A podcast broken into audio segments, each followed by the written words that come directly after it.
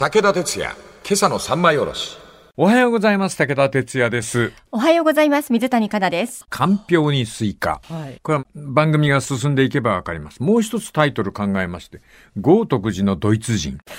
ですから今週のテーマは二つありまして、はいかんぴょうにスイカ、豪徳寺のドイツ人。全く内容が想像つきません。日本宗教の癖。これいただいた本です。なんと、著者の方からいただきました内田達先生でございます。ね三島社から出ております。日本の宗教っていうのが変わっているということで、その日本の宗教の癖みたい。癖というところが、内田博士らしいですね。名前の付け方が。はい。集合文化ってわかりますか？いや、わからないです。私もそんなこと気にしたこともないんですけど、日本の宗教って本当に変わっておりまして、集合と申しますか。異国からやってきた神様がいるんですけど、この神様が日本にやってくると、日本の神様と結びつけられて、いつの間にか一体化してしまうという。うーん。日本はこのようにして外からやってきた仏教を受け入れております。はい。例えばでありますが、ヒンドゥーのシバ神は、大黒天という神様と一緒に日本にやってきた。はい。大黒天は、なんとなく出雲の神様の大国主の御事に似てる。大きな国と書いて大国主の御事。ああ、はい。それで、大国主の御事と大黒天を同じ姿にさしちゃうんですよ。うん。袋を背負って。大黒様？は、袋を背負ってます。はい。大国主の御事もほら、うさぎさんと再会するときに、あ、袋。袋。はい。あれはその、ものすごい発想、ちょっと乱暴な言い方しますよ。大黒様が出雲にいたんだけど、船に乗って修行して大黒天になって帰ってきたっていう。あそういう風に理解しちゃうんです、日本人は。はとにかく大黒が似ているから、大黒がインドへ行きヒンドゥーのシバ神になり、仏教世界の大黒様になって日本に帰ってきたという、そういう物語にしちゃって、いわゆる日本的衣装を着ないと日本人ってその人を神様として拝まないんですよ。あ。はあ。はい。そんな風にしてこう、日本人って変えてしまう。うん。例えば、羽生結弦さん。はい。この人をお祈りする神社ってのがあるんです。え？これ、羽生結弦さんのファンの人はみんな知っています。あゆずる派神社っていうえ、そういう神社があるんですあ。。もともと、ゆずる派神社ってある。というのがもともとあるんですね。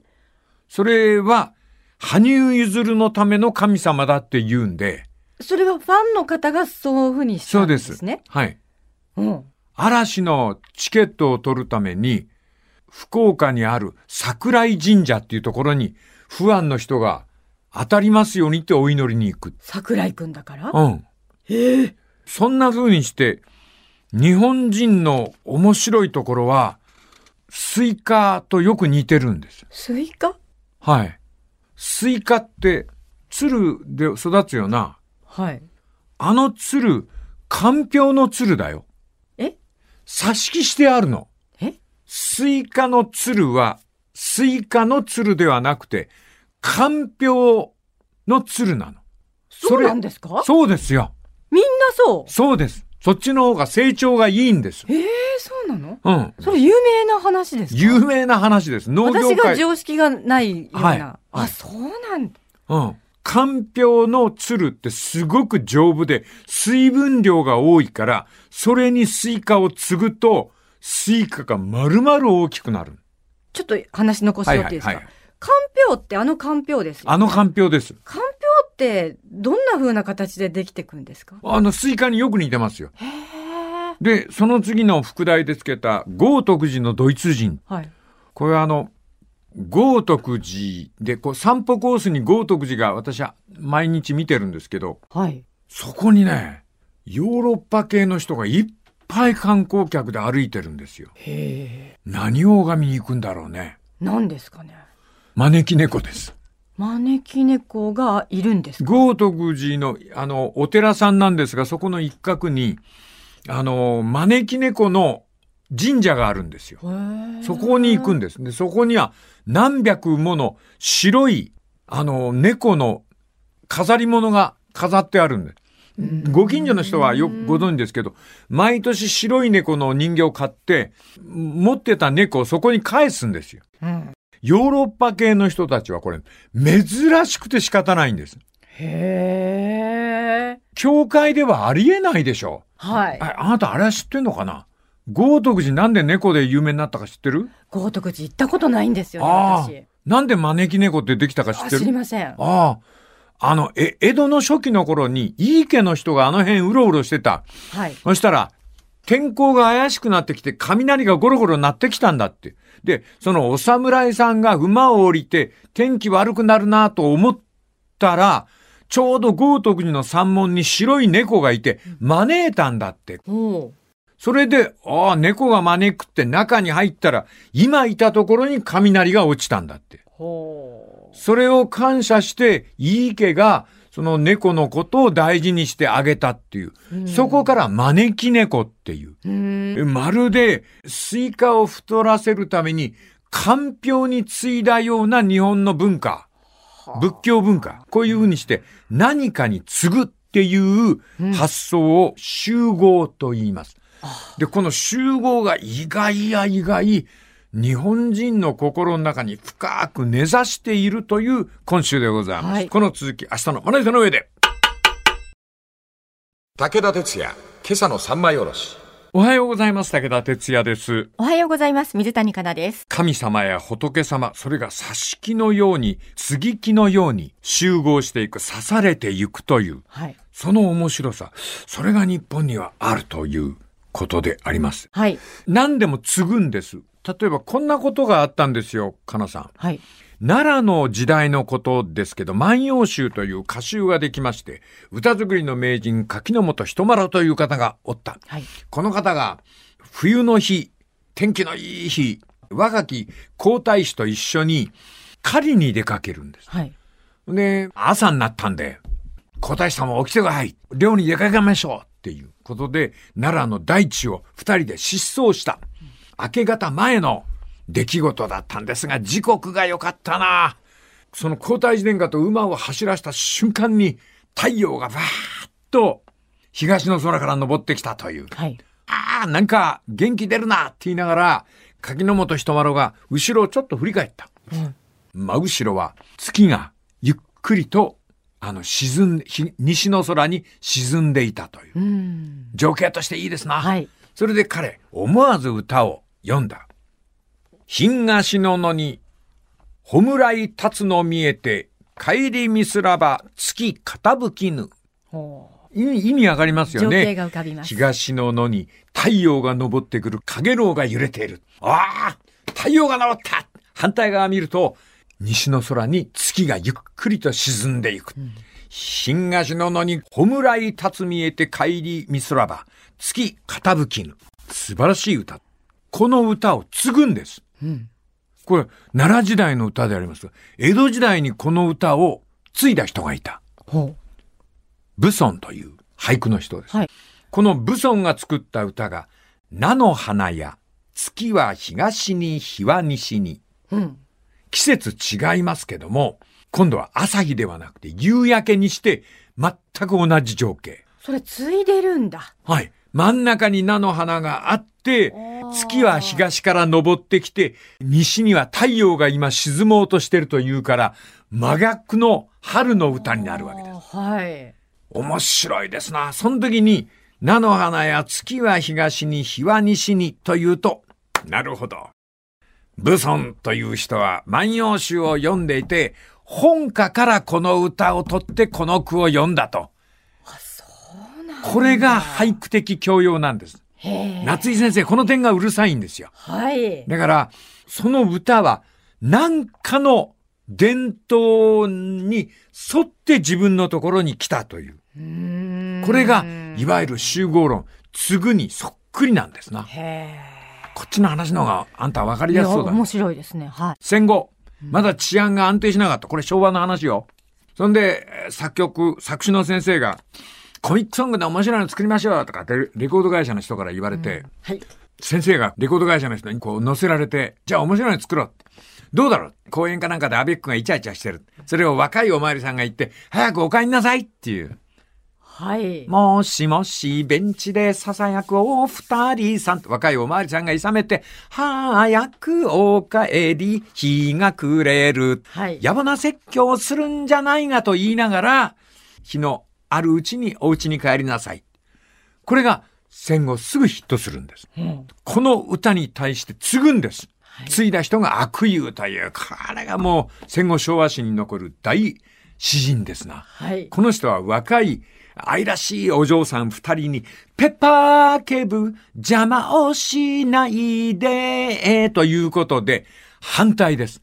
若い恋人同士が早く帰れというおまわりさんに反抗するという歌を作る。ついでるんだ。これも継ぐなんです。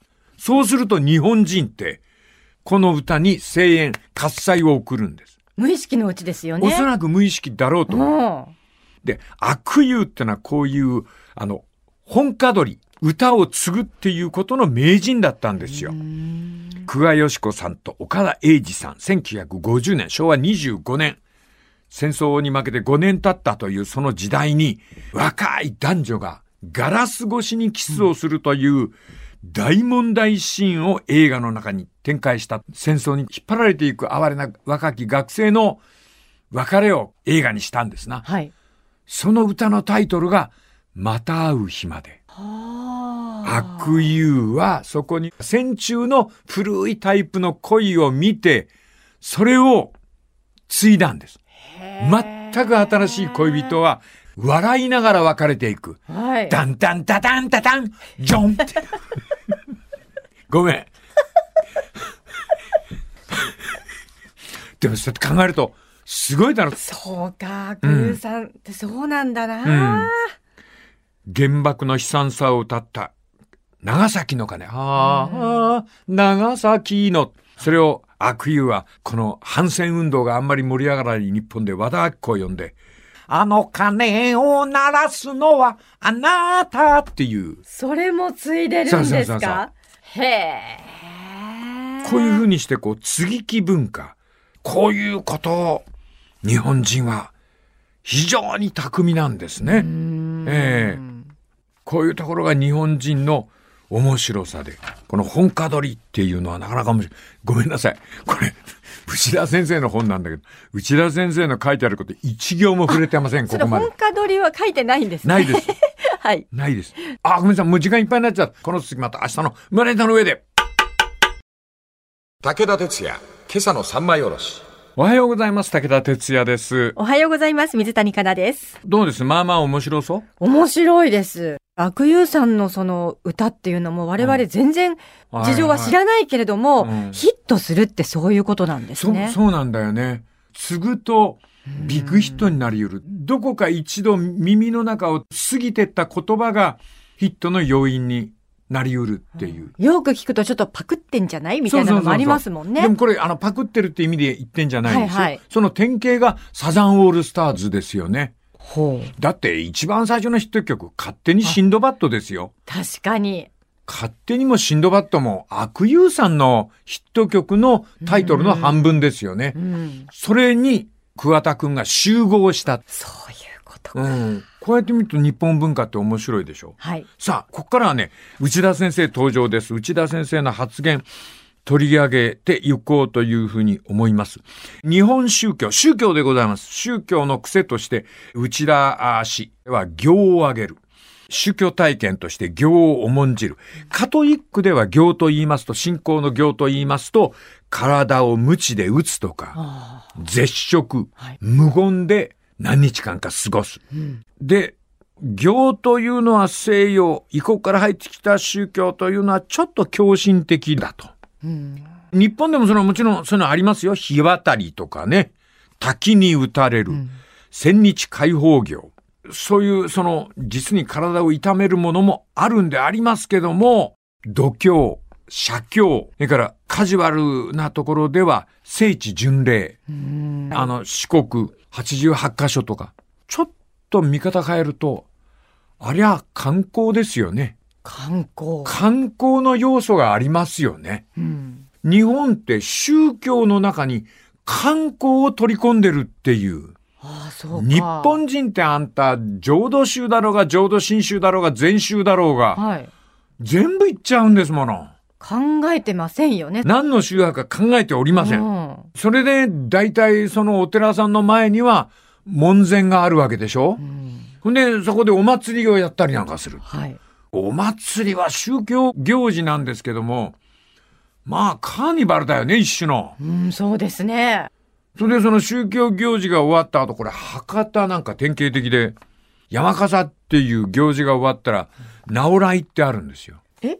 直系の直にはい会議の会って書いて、直来って読むんだけど、何のことない一杯やる会よ。あ、それが直来なんそれを直来っていうのよ。ん直来直来っつってね。はい。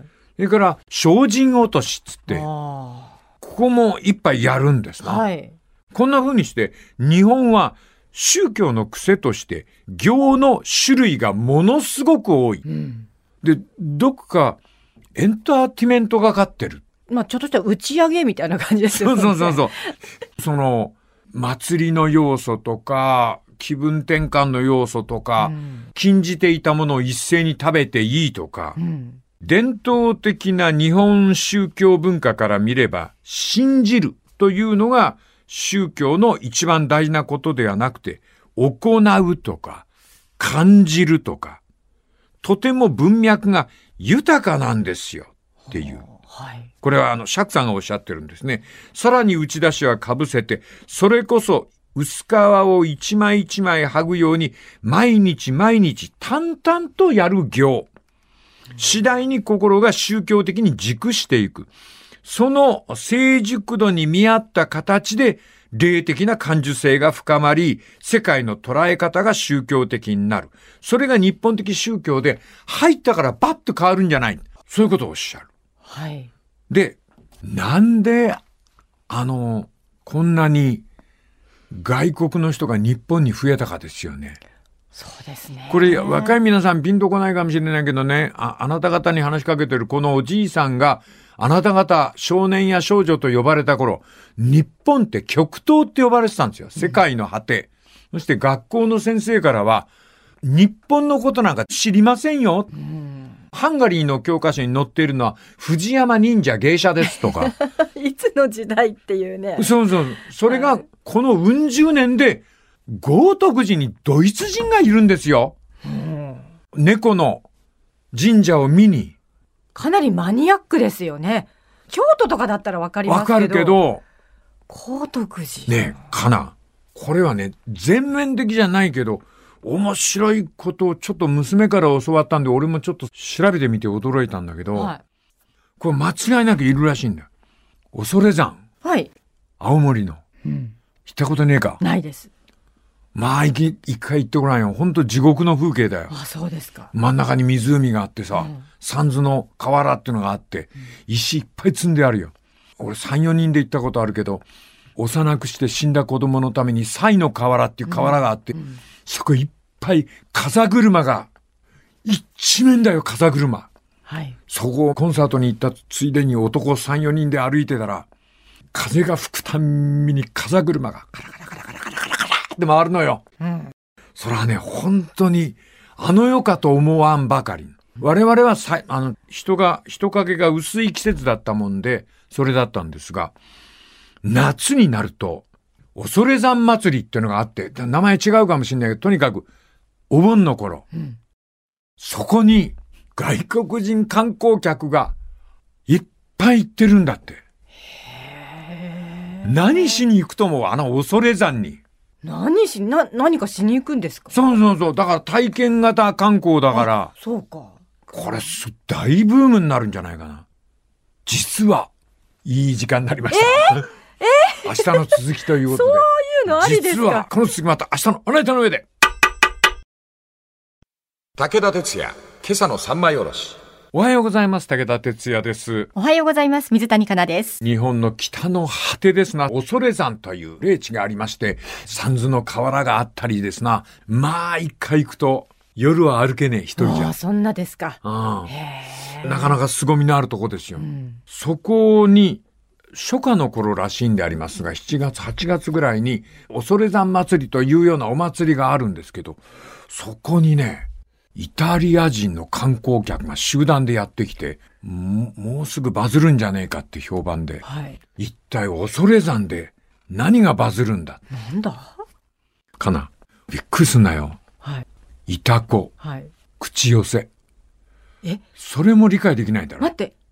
それを体験するってことですそうか体験型ってそういうことなんですそう。か ええこれは団体のお客さんがいて、それイタリアのお客さんなんだけど、はい。恐山の魅力にはまっちゃって、集団で行ってるんだって。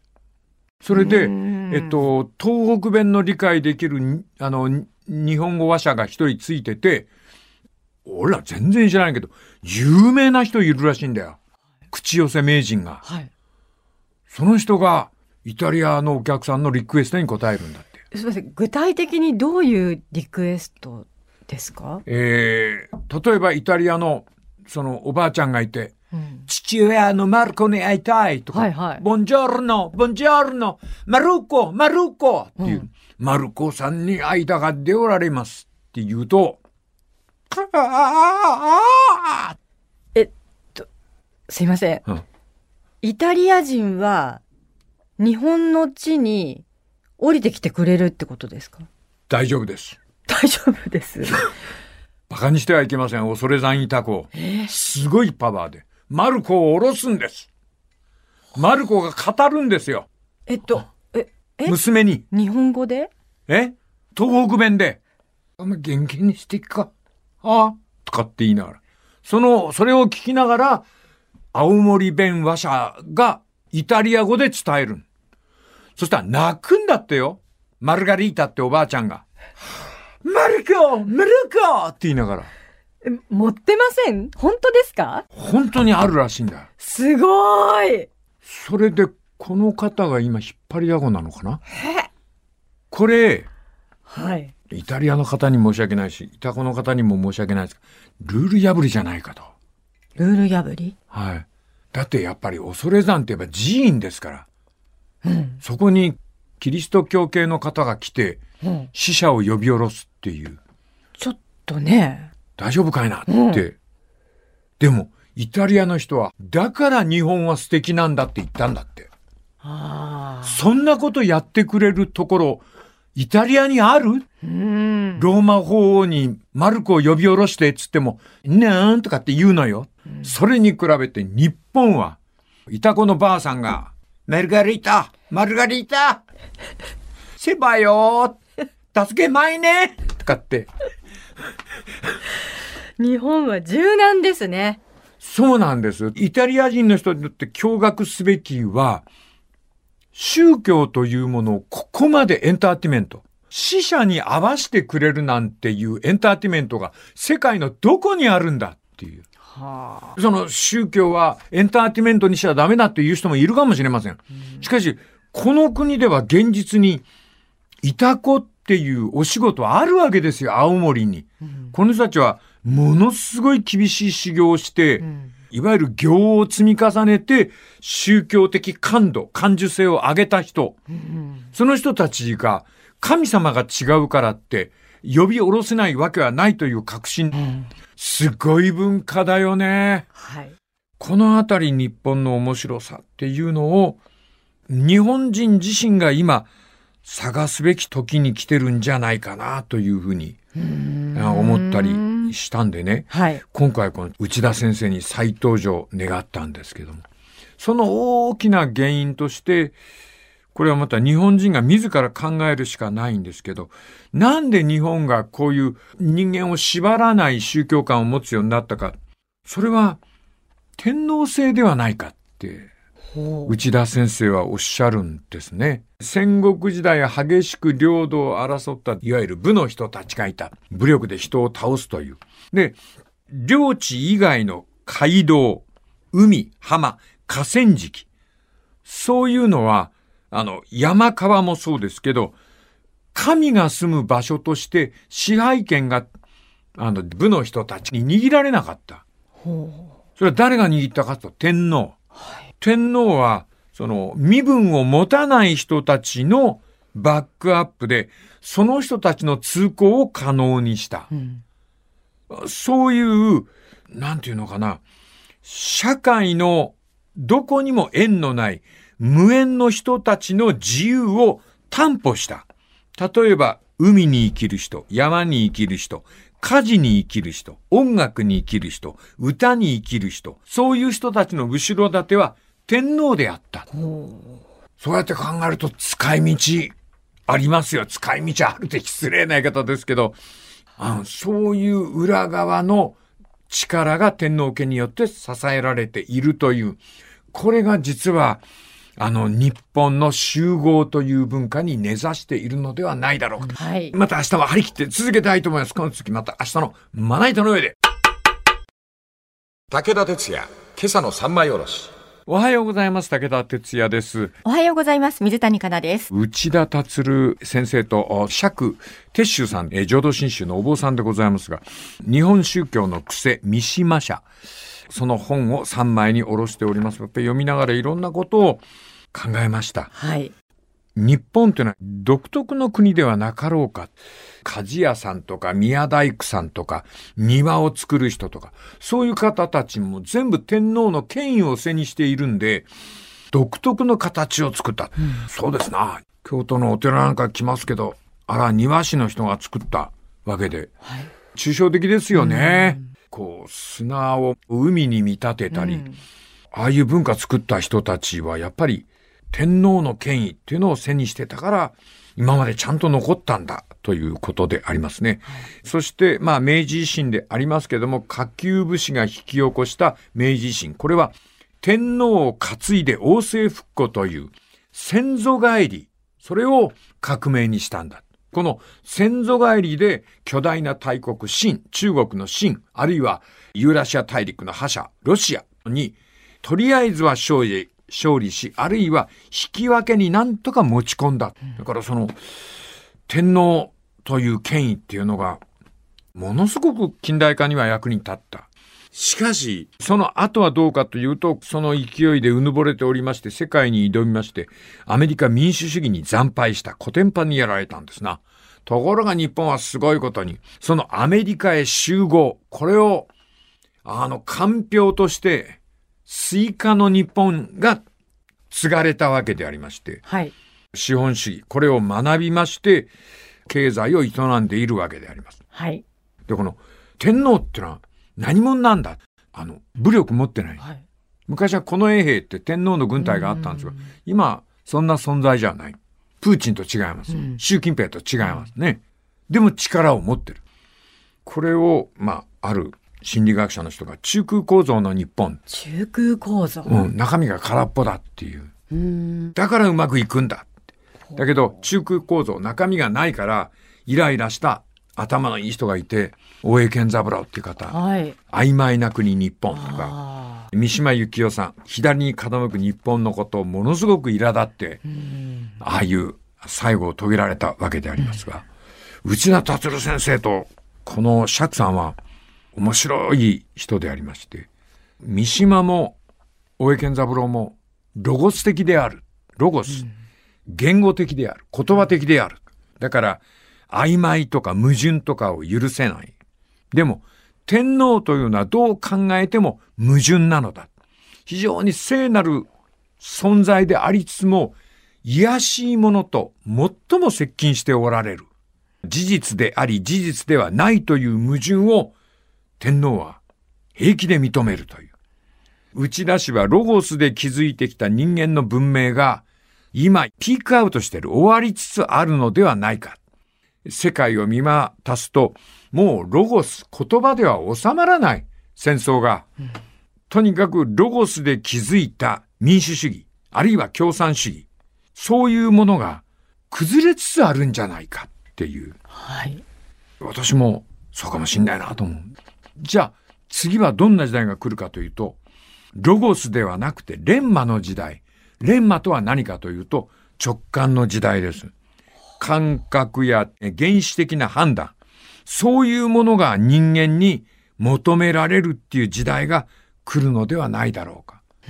で、これすごい面白い例えで、あの、かなさんはこの人の話題は知らないよね、エピソードは。孟章君。わかりません。これ中国にいたんです。はい。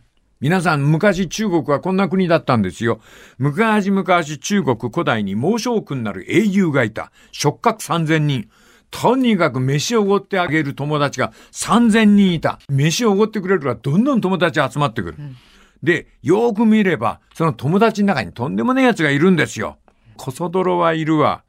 だから、あの、モノマネ名人がいるんですよ。はい。な、何の役にも立たないです。天下国家を動かすためには。はい。でも、孟章君は平気なんです。そんなこと言ったって、いつか役に立つんじゃない？一芸持ってるものは。一芸持たないとダメですよ。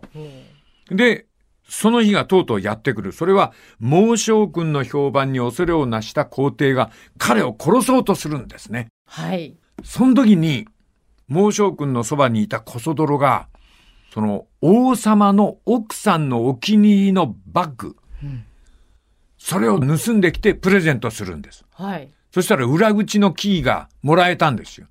孟章君喜んで泥棒も役に立つなっつんで逃亡を図った。はいそ。したら、えー韓国館っていう関所まで来た。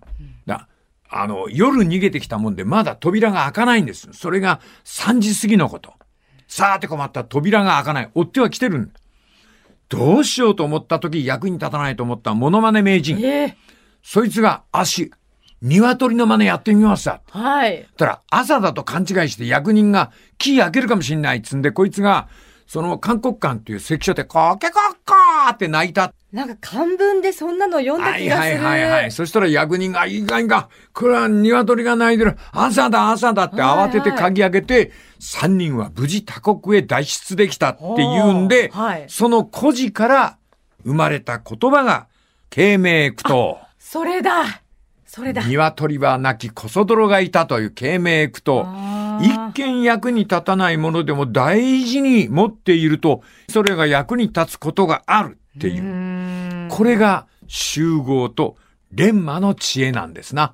直感の知恵なんですな。はいこの続きまた来週のまな板の上で。